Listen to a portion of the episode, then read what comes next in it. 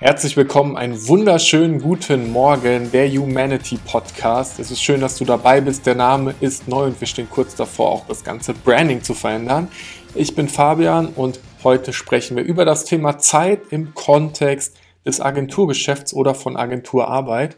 Und wenn du selbst Unternehmer bist, Geschäftsführer bist, Führungskraft bist, dann ist das eine Folge, die auf jeden Fall ein paar neue Impulse bereit haben wird. Und es ist auch ein Blick direkt in das, und in die Art und Weise, wie wir selbst arbeiten und wie wir die Dinge regeln. Prinzipiell ist Zeit eine super spannende Frage und es gibt verschiedene Arten, wie wir unsere Dienstleistung typischerweise erbringen. Das eine kann sein, dass du mit dem Kunden vereinbart hast, dass du einfach acht Stunden deiner Zeit für ihn arbeitest. Das ist auch das, was bei den meisten Angestellten der Fall ist. Diese acht Stunden werden mit einem bestimmten Lohn vergütet und dann haben wir sowas wie Überstunden oder ähm, Gleitzeitausgleich, wenn du angestellt bist und dann arbeitest du und du erbringst für deine Leistung ein, eine gewisse Zeit oder deine Leistung wird auch durch eine Zeit gemessen und diese Zeit wird vergütet. Und der spannendste Switch, wenn du selbst Unternehmer wirst, ist zu schaffen, dass du nicht mehr für deine Zeit, sondern für dein Ergebnis äh, bezahlt wirst. Und damit du für dein Ergebnis bezahlt werden kannst, musst du das Ergebnis klar machen können. Und es gibt jetzt verschiedene Stufen auf dem Weg dahin und wenn dich das interessiert, können wir da auch gerne mal drüber sprechen, aber ähm, hier möchte ich mal drüber reden, wie wir das mit der Zeit selbst organisieren. Ich mache ein konkretes Beispiel. Wenn ich jetzt mit einem Geschäftsführer zusammenarbeite und ich arbeite gegen Zeit, dann sage ich einfach, hey, wir arbeiten eine Stunde zusammen, Donnerstag 9 bis 10 Uhr. Du kannst mit jeglichen Fragen oder jedem Problem kommen, was du irgendwie hast. Und ich gebe dir für die gesamte Stunde meinen Input, meine Gedanken, meine Impulse. Dafür bekomme ich dann x Euro. Und dann ist mein Ziel natürlich, dass ich möglichst viele Stunden in der Woche, im Monat, im Jahr in Rechnung stellen kann, damit ich meinen Umsatz generiere. Das Blöde daran ist natürlich, dass wenn du weniger arbeitest, du weniger Geld verdienst, wenn du krank bist oder Urlaub hast, du gar kein Geld mehr verdienst und jemand auch meistens mit dir zusammenarbeiten möchte. Wenn ich für das Ergebnis Geld nehme, dann verändert sich das Ganze. Es könnte ja zum Beispiel sein, dass jemand sagt, hey, ich möchte gerne wissen, ob mein Kundenservice DSGVO-konform ist. Also gehe ich richtig mit den Kundendaten um. Und dann könnte ich sagen, okay, dieser Check, der kostet 2000 Euro. Und diese 2000 Euro sind es auch wert. Selbst wenn ich nur eine Stunde meiner Zeit brauche, um bei dir zu checken und zu sagen, ob es okay ist oder nicht okay ist, sind 2000 Euro in Ordnung, weil wenn dein Unternehmen ein datenschutzrechtliches Vorgehen hat und du wirst verklagt, dann ist die Summe, die du für, die du dafür bezahlen musst, wahrscheinlich wesentlich höher, als wenn du jetzt diese 2000 Euro bezahlst. Und gerade wenn wir in das Thema E-Mail-Marketing gehen oder das Versenden von E-Mails, gibt es verschiedene Level und ich hatte den Fall jetzt letztens erst ganz konkret wenn ich über eine Automatisierung zum Beispiel Kunden-Onboardings mache, also ein Kunde kauft bei mir ein Produkt und dann möchte ich, dass er beispielsweise für die nächsten acht Wochen eine E-Mail bekommt, wo da konkret drin steht, was er tun möchte und tun muss, dann hat ähm, diese Automatisierung ja etwas mit der Lieferung der Dienstleistung zu tun. Und das bedeutet, dass der Kunde die E-Mail bekommen muss, weil du ihm ja dafür auch Geld äh, praktisch in Rechnung stellst.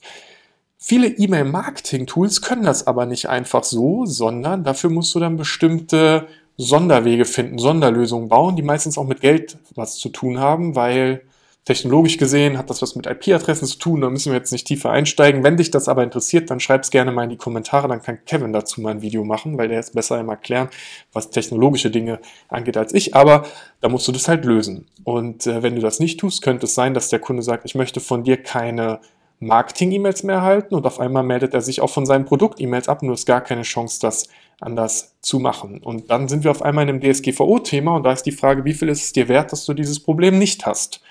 Und ob jetzt das Problem, dieser DSGVO-Check von mir oder von Kevin gemacht wird, ist dir ja prinzipiell erstmal egal. Hauptsache es ist halt gelöst. Und das ist der Unterschied zwischen ich fakturiere meine Zeit oder ich fakturiere mein Geld, weil ich könnte den DSGVO-Check ja auch mit 200 Euro pro Stunde in Rechnung stellen aber wenn ich halt eine Stunde brauche, habe ich halt nur 200 Euro verdient. Wenn ich aber 2000 Euro nehme, weil der Wert das entsprechend rechtfertigt, mache ich ein besseres Geschäft und kann damit wieder andere Dinge tun. Ähm, beispielsweise habe ich auf einmal in weniger Zeit mehr Umsatz gemacht und kann dann Zeit nehmen, um Förderung zu machen, um mein Wissen kostenfrei in einem äh, Business Angel Netzwerk weiterzugeben. Oder halt, ich kauf mit Ferrari davon. Könnte ich halt auch mal, wenn ich Lust drauf habe, aber das ist ein anderes Thema. Prinzipiell gibt es also diese Differenzierung Zeit gegen ähm, Geld oder Ergebnis gegen Geld. Und jetzt sind wir so, dass wenn wir ins typische Agenturgeschäft gehen, also und eine Agentur, das sind für mich Unternehmen, die eine Dienstleistung anbieten und die mit mehreren Kunden zusammenarbeiten.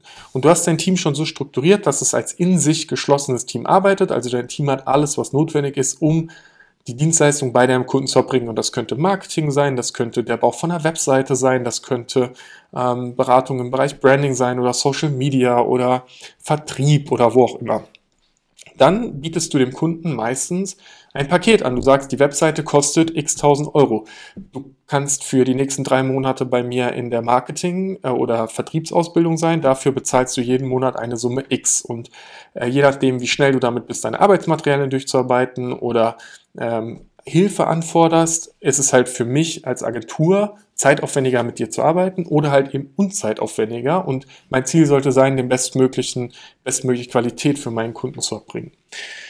Wenn dein Team jetzt also mit mehreren Kunden zusammenarbeitet, dann musst du das ja irgendwie strukturieren, organisieren, weil da fallen Aufgaben an, da sind Dinge, die getan werden müssen. Und das bedeutet, dass es schnell passieren kann, dass ein Team für mehrere Kunden arbeitet und dann auch bei mehreren Kunden diese Aufgabenadministration machen kann. Und da kommen, sind agile Methoden sinnvoll. Da kann ein Modus wie Kanban oder Scrum interessant sein, muss aber nicht zwangsläufig. Gehen wir aber dann mal davon aus, dass du das Ganze trotzdem toolgestützt machst, dass du deine Aufgaben aufschreibst, dass du einen Plan machst, dass du da arbeitest. Und ich habe da jetzt aktuell in dem Kontext, äh, weil wir selbst auch so arbeiten, mehrere Kunden haben, die wir mit unserem Team ähm, bedienen, haben wir Airwork für uns als Tool gefunden. Und wenn du das noch nicht kennst, check's gerne mal aus. Ähm, ich finde in dem Kontext ist Airwork cool. Ich habe auch schon mit Asana gearbeitet und mit Jira und mit Microsoft Azure und mit Monday und mit ähm, kurzer Exkurs mal mit Spreadshirt oder Spreadsheets. Spreadsheets heißt das. Das fand ich aber nicht so cool. Ähm, da gibt's dann wieder auch verschiedene Perspektiven, unabhängig welches Tool du nutzt.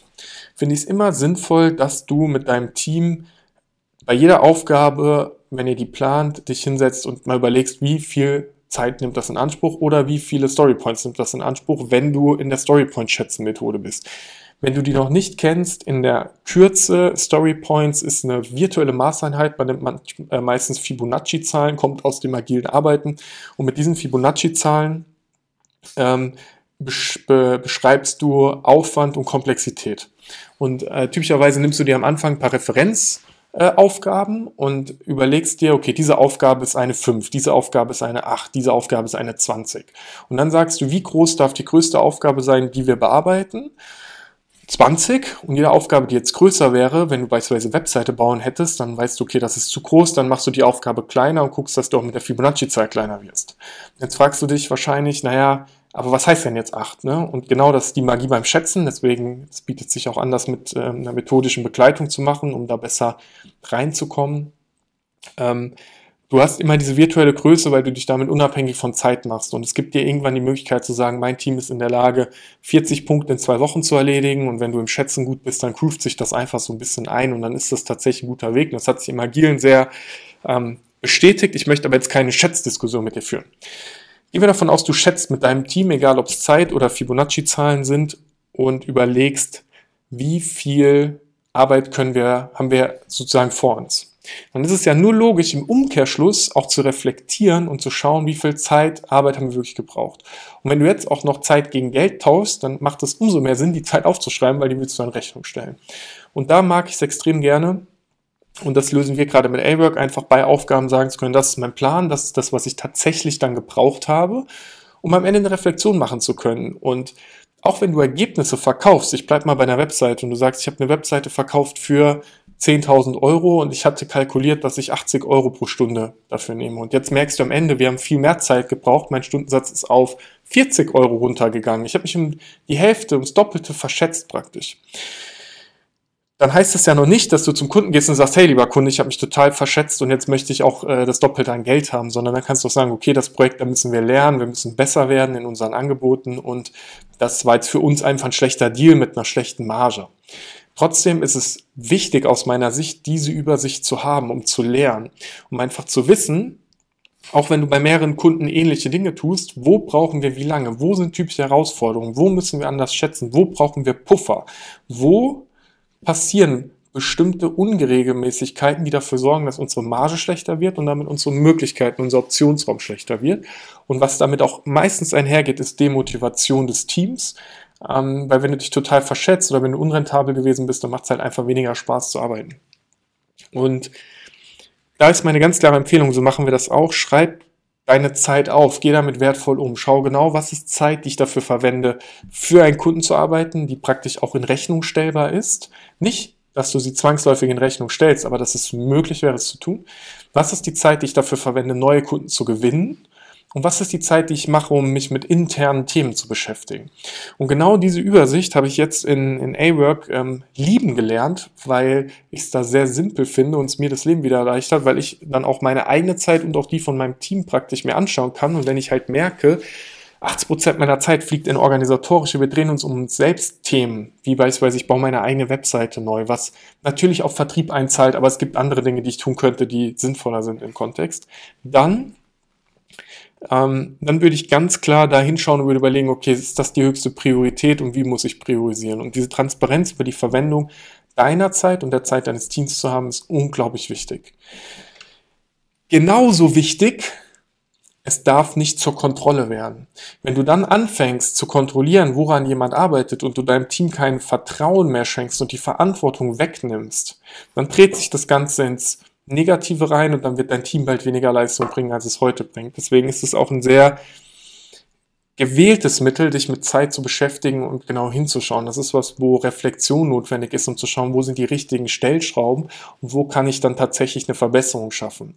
Und das, was ich am meisten liebe an allem von diesen ganzen Sachen, ist in dem Moment, wo ich es schaffe, dass ich rentabler werde, dass ich Dinge schneller liefern kann, dass ich sozusagen meine eigene Marge erhöhe. In dem Moment kann ich Freiraum für Wachstum schaffen. Und das ist was, was mich ähm, auch immer in der heutigen Zeit nervt, wenn wir über Digitalisierung reden oder über ähm, Themen der, der Veränderung, dass wir dann auch in diesem höher, schneller, weiter Gedanken sind, von wir müssen immer mehr Umsatz und Gewinn machen und wachsen und wachsen und wachsen. Und ich denke mir ganz oft so, hey, wenn ich kalkuliert habe, dass ich für ein Kundenprojekt 100 Stunden brauche und ich habe es in 80 Stunden geschafft, dann kann ich die 20 Stunden ja auch nehmen und kann die in die Fortbildung meiner Mitarbeiter stecken, kann die in die Fortbildung von mir selbst stecken, kann die dafür nutzen, um Dinge zu tun, die das Teambuilding hören, kann sozusagen die Axt schärfen, anstatt mit der stumpfen Axt den Baum zu fällen. Und ich glaube, dieses Mindset ist für den Aufbau eines starken unternehmerischen Fundaments für das wirkliche Wachstum von Unternehmen unglaublich wertvoll, dass du anfängst, effizient zu arbeiten, dahin schaust, wo deine Zeit hingeht und dann die Zeit, die du praktisch sparst oder die Zeit, die du freisetzt, dafür nutzt, um zu investieren in das eigene Wachstum im Sinne von Lernen, neue Dinge ausprobieren, Sachen machen. Und genau das ist eine Sache, die, ähm, die wir zum Jahreswechsel gemacht haben, weil letztes Jahr, vorlet vorletztes Jahr, als wir mit unserer Firma gestartet sind, haben wir mit Jira gearbeitet. Weil Jira ist eine Sache gewesen, habe ich davor jahrelang mitgearbeitet, das war cool. Und dann habe ich gemerkt, okay, in der Art und Weise, wie wir arbeiten, ist Jira nicht der, der Best Fit. Und dann sind wir auf Asana gewechselt und haben damit ein halbes Jahr gearbeitet und auch das immer wieder kritisch reflektiert. Und da habe ich gemerkt, okay, auch Asana ist für mich nicht der Best Fit. Und jetzt habe ich Awer kennengelernt und merke, okay, das ist für mich gerade der Best Fit in dem Modus, in dem wir sind. Und damit gehen wir jetzt einfach mal. Und deswegen spreche ich auch gerade drüber und werde ich auch ein bisschen noch an der Reise teilhaben lassen, weil ich es einfach, ähm, weil ich es cool finde von der Vision und auch hier der Tipp, äh, gerne nochmal in den Podcast mit Tobias reinzuhören. Ähm, einer der Geschäftsführer von, von A-Work, mit dem ähm, ich ein sehr cooles Interview gemacht habe und äh, wo wir einfach auch eine gute Zeit gehabt haben und auch nochmal sozusagen äh, Hinweis, dass es, ich kriege keine Werbung dafür, äh, keine Werbung, ich kriege kein Geld dafür, dass ich ähm, sage, dass Airwork gerade cool ist, sondern es gehört einfach zu unserer Reise gerade, wo wir selbst auch stärker in dieses ähm, Agenturgeschäft auf Digitalisierungs-IT-Dienstleister-Seite reingehen, um da zu üben, aber das ist ein Part, der auch erst, ähm, der sich gerade am entwickeln ist, weil das ein ein Ort ist, wo wir gerade Wachstumsmöglichkeiten sehen, vor allem im Kontext Bildung, also Ausbildungsplätze schaffen können und eigene Dinge machen können. Und das wird total spannend werden. Da bin ich ähm, wirklich gespannt drauf. Aber, um das nochmal kurz zusammengefasst, Thema Zeit ist einfach wichtig. Und auf die Zeit genau zu schauen, hilft dabei, zu wachsen, besser zu werden und auch den Freiraum zu haben, um mal ein Stück zurückzutreten und einfach durchzuatmen. Wenn dir die Folge gefallen hat, freue ich mich super gerne über eine Bewertung, ein Abo. Bleib äh, gerne entweder auf dem Kanal oder hier bei Spotify, iTunes und dann hören wir uns zur nächsten Folge wieder. Ich wünsche dir einfach einen richtig guten Tag.